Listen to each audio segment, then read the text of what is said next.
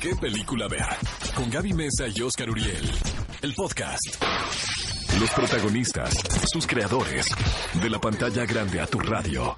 La entrevista en ¿Qué película ver? de Cinépolis en Exa FM. Amigos de ¿Qué película ver? Tenemos invitados especiales aquí en la cabina y nos acompañan ahí Dávila, Daniela Disi y Salomón Askenazi. Bueno, niños, vamos a hablar de esta película que se llama Dos veces tú. Es una película muy particular. Sí es atípica, o sea, sí no es una historia que comúnmente vemos en la pantalla, ¿verdad? Sí, realmente creo que es una película que tiene propuesta, que fue de las primeras cosas que al leer el guion salté de emoción, ¿no? Que vi que alguien se estaba atreviendo a arriesgarse a sacar algo muy, muy atípico, como lo mencionas, pero con mucho corazón, con mucha profundidad y la manera en la que lo presenta a mí en lo personal me encanta. Oye, pero hay elementos sobrenaturales aquí también, ¿verdad? Sí, es una película que mezcla géneros, ¿no? Es, es un drama con toques de fantasía, misterio, eh, es también un thriller. Eh, siempre quise hacer como algo, algo diferente, ¿no? Como salirme de las fórmulas o de, de en un género. Y sí, tiene, es una pel- película que habla mucho de la muerte y del duelo y también se mete en temas eh, metafísicos y de realidades cuánticas. Anaí, ¿a quién interpretas en esta película? Interpreto a Tania Cohen. Es eh, coprotagónico junto con Melissa Barrera, que ¿Qué es Daniela. Melissa Barrera, ya Hollywood, La Raza y varios más, ¿verdad? La descubrimos nosotros en el casting. O sea, pero eh, yo la veo en la entrega del Oscar del próximo año. Sí, Digo, sí, si no sí, no nominada, tarda. Presentadora, pero segurísimo. Sí. Que le está yendo increíble, ¿no? Sí, la verdad es que Melissa, sí, yo cuando estuve, estuve con ella trabajando, me di cuenta, o sea, dije, ella va, o sea, como que va a ser algo Una grande. estrella. Y está bueno que nos, nos tardamos en estrenar para que sea famosa ella. ¿Y viene ahora promoción. estreno? Sí, viene. Qué bueno. Sí. A ver, ¿qué sucede, hombre? Ya cuéntenle la historia. Básicamente se trata de dos primas hermanas eh, recién casadas que son muy unidas, muy amigas. Y en una boda están borrachas, están jugando y van al baño.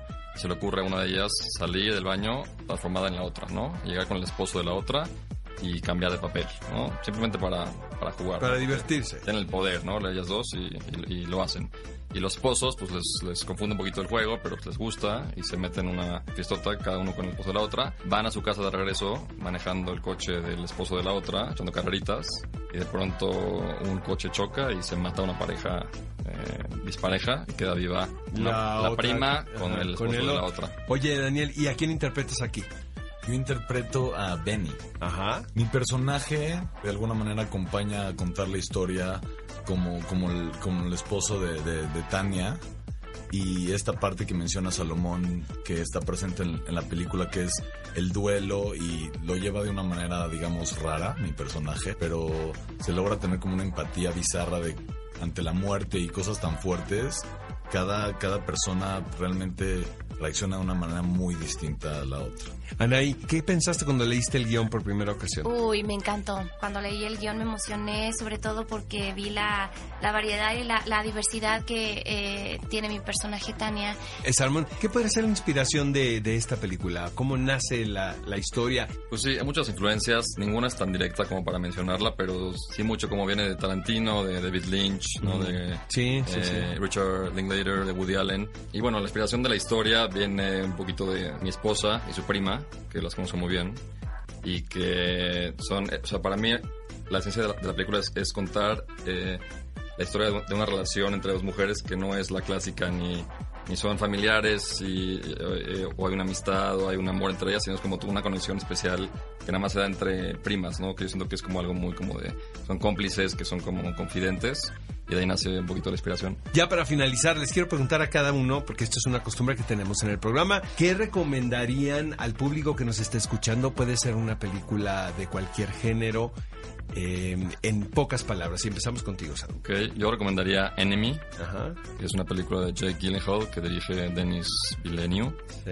y que me encanta que siento que la gente en México no la conoce mucho. Y Tiene que ver con Kafka esa película, ¿no? Es muy kafkiana, ¿no? Mi querido Daniel. Yo recomendaría Victoria. No menciono al director porque no lo sé pronunciar, pero es una película alemana. Sí, es un plano una secuencia. secuencia hermoso. A ver, ¿qué nos recomiendas entonces, Anaí?